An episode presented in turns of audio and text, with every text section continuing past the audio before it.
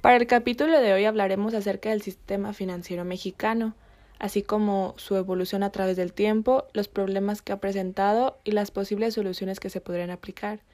Esto debido a que el sistema financiero mexicano es uno de los más grandes e importantes de nuestro país, pero nunca nos hemos preguntado cuál es la historia detrás de estas instituciones o quiénes las manejan, o si realmente somos los mismos mexicanos los que estamos teniendo control de nuestros propios ingresos, ahorros. A continuación te hablaremos de esto y un poco más en nuestro podcast El Puerquito Ahorrador.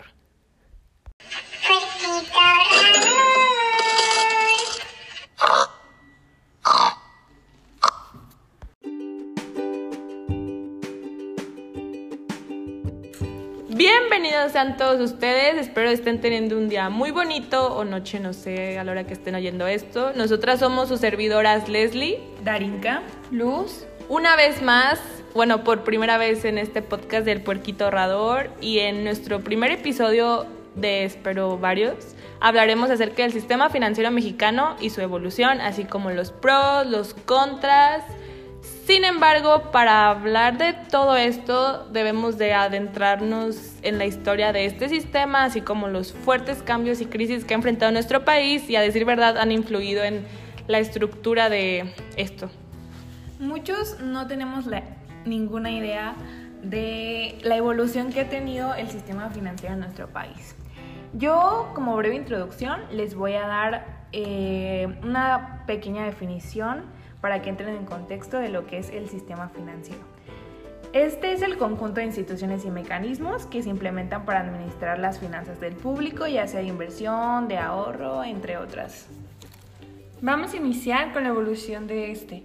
En 1897 hubo un cambio en este sistema y se expide la Ley General de Instituciones de Crédito, aunque no fue hasta 1925 cuando ésta se emite. Esta ley clasificó a las instituciones en bancos comerciales, hipotecarios, refaccionarios y almacenes generales de depósito. Sí, sí, sí, o sea, primero se tuvo que clasificar realmente ese sistema y la verdad es que en este periodo no hubo grandes cambios, solo, pues como ya mencionaron, se clasificó, además de que surgieron instituciones que lo fueron conformando poco a poco.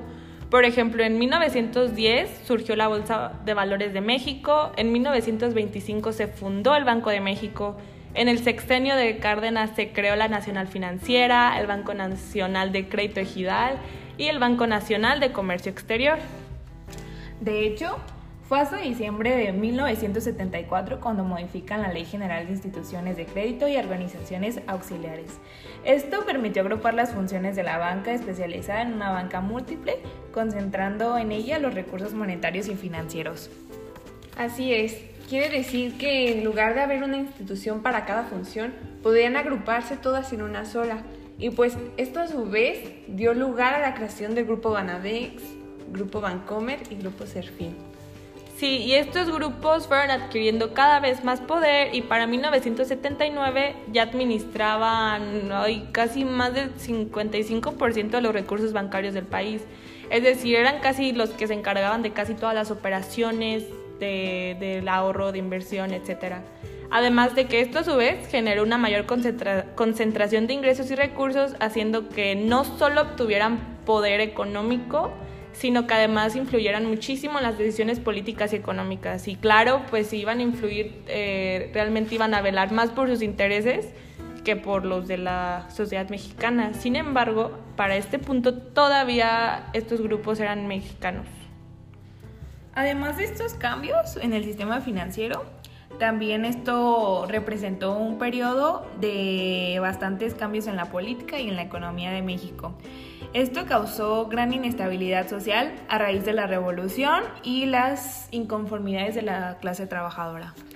Y de igual manera se implementó el modelo de exportaciones que aproximadamente en 1900 lo incentivó el sector petrolero y posteriormente con el gobierno de Cárdenas alcanzó su auge con la expropiación sin embargo, la mala administración y el despilfarro de dinero proveniente de los ingresos del petróleo generó un endeudamiento y fuga de capitales. Sí, y a su vez la irresponsabilidad de nuestro gobierno, que se ha visto reflejada, como vemos, desde muchísimas décadas, hizo que no se pudiera seguir pagando la deuda externa, lo que orilló al presidente López Portillo a tomar la decisión de nacionalizar la banca para septiembre de 1982. Esto quiso decir, sacó toda la inversión privada que la banca tenía y así le hizo simplemente parte del gobierno, para de esta manera poder intervenir directamente en las decisiones que iban a afectar obviamente al sistema financiero de México.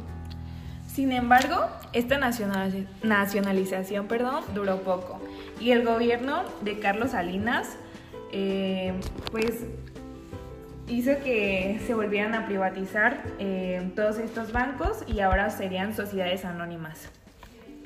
Además, surgieron nuevos bancos, entre ellos Banco Inbursa, Banco Alianza, Banco del Bajío y bancos extranjeros que hasta hoy conocemos como Bilbao, Vizcaya, Argentaria, Bancomer o BBA, Citibank, Santander Mexicano, Scotiabank, entre otros.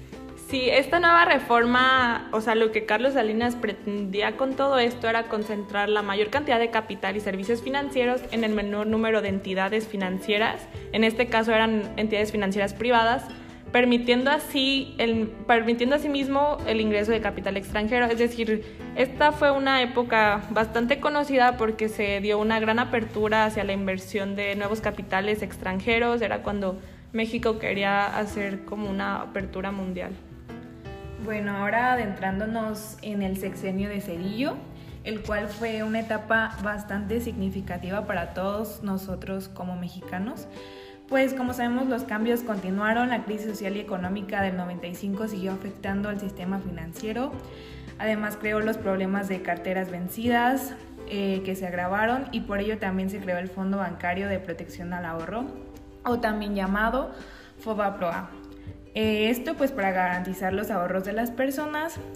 Eh, pues la verdad, eh, creo que todos tenemos algún familiar que nos ha contado de esta gran crisis en el país, ¿no creen? Ah, sí, creo que mi novio vivió en esa época.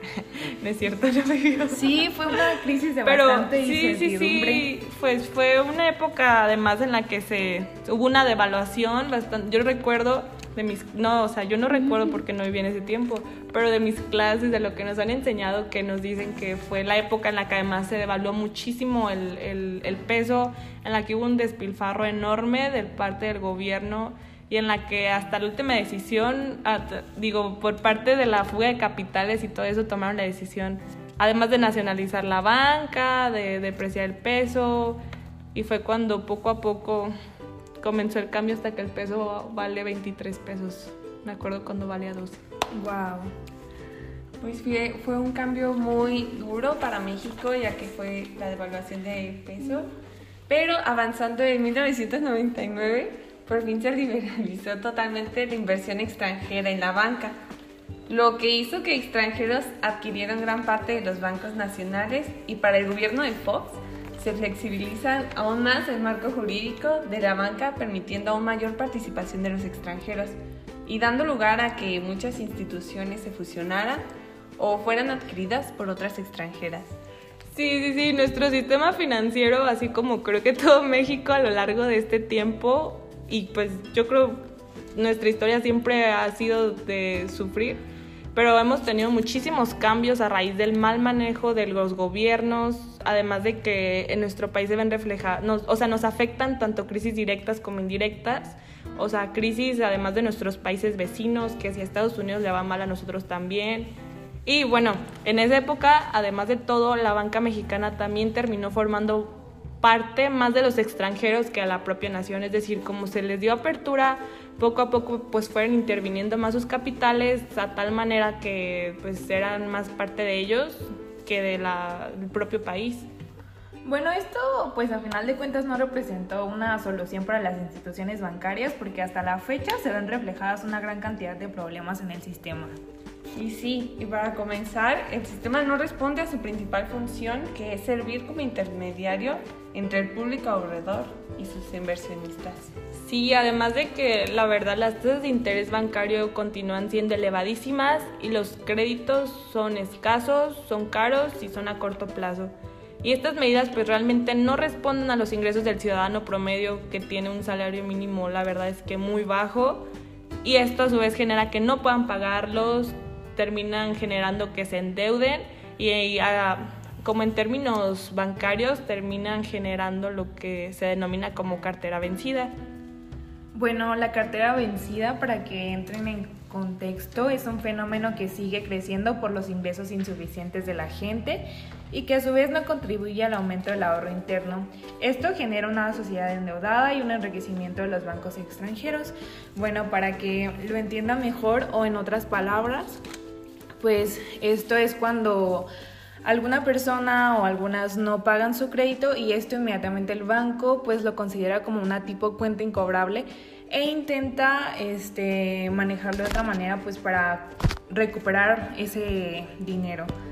Este, esto es este fenómeno cartera vencida. Y mientras más pasa el tiempo, más aumenta el poder y la riqueza de estas instituciones, que también continúa el proceso de monopolización y extranjerización de la banca, siendo Banamex, BBA Bancomer y Santander los que manejan cerca de la mitad de los recursos bancarios. Sí, pero, o sea, esto no significa ni crean que los servicios han mejorado solo por ser parte ahora de extranjeros. Al contrario, todavía se ve reflejada una grandísima deficiencia en los servicios que brindan. Bueno, creo que todos nos hemos topado con comerciales del banco, con publicidad, y pues la verdad es que esto es un ejemplo de que la banca gasta muchísimo dinero en esto lo que al final pues solo termina siendo con objetivos competitivos más no informativos. Esto quiere decir que pues eh, los bancos se enfocan mucho en conseguir más usuarios, pero no le dan la información necesaria a la sociedad para saber si esta institución es la correcta para sus necesidades. Así es. Los sectores donde deberían impulsarse los créditos para incentivarlos realmente son los más descuidados como el campo y la industria que siguen sin créditos el sector de producción que no tiene ni insumos ni tecnología, el turismo no tiene la infraestructura necesaria.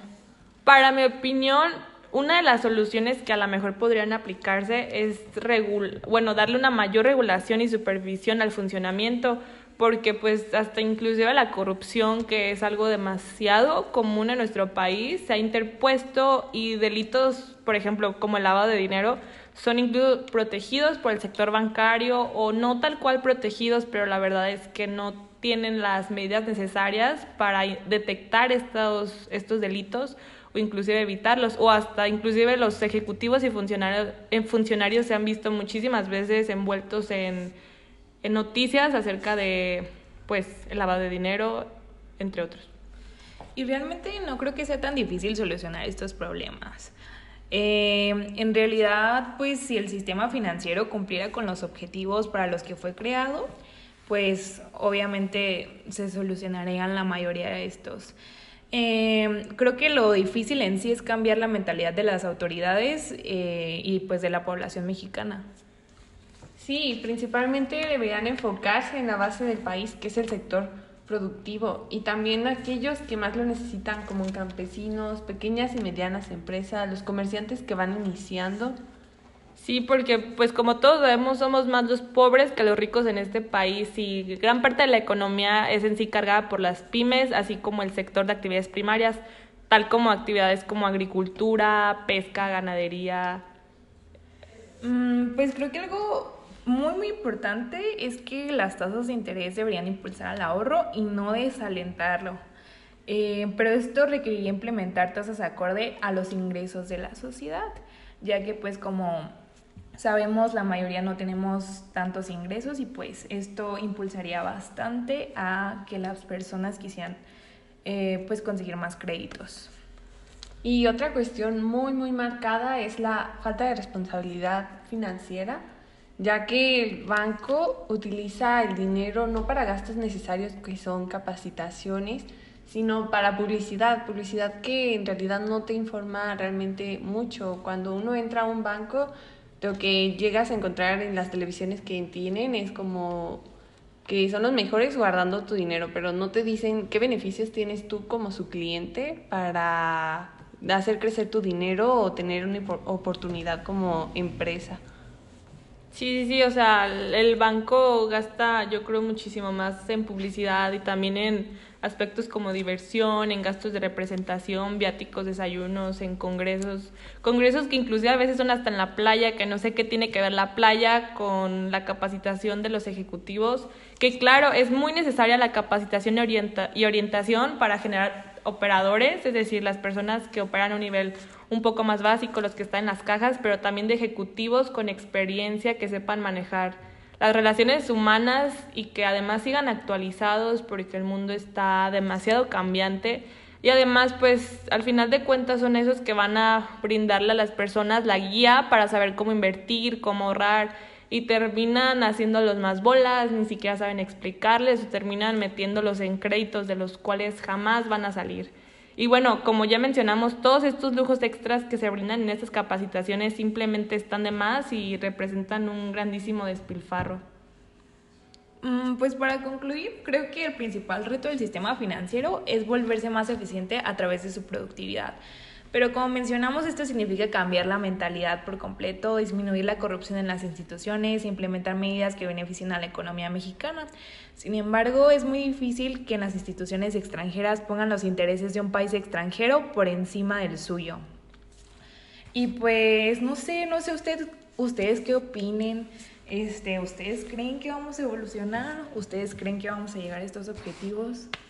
Sí, sí, sí, es decir, pues ya con todo esto que les hemos platicado de cómo han evolucionado, de cómo de ser parte de nuestro país y después por presidentes, en especial Carlos Salinas, que le dio iniciativa a esto del capital extranjero, que quiso realmente hacer una apertura pensando que nos iba a hacer mejor, pero realmente nos ha perjudicado porque como mencionamos, pues realmente estas empresas ni siquiera son mexicanas, no están velando por la sociedad mexicana, están velando por sus intereses, porque al fin de cuentas todas sus ganancias se van a su país y no se quedan realmente aquí sirviéndonos a nosotros. En realidad, un dato que les voy a dar es que el único banco de capital 100% mexicano es Banorte, por si no lo sabían, todos los demás pues son extranjeros.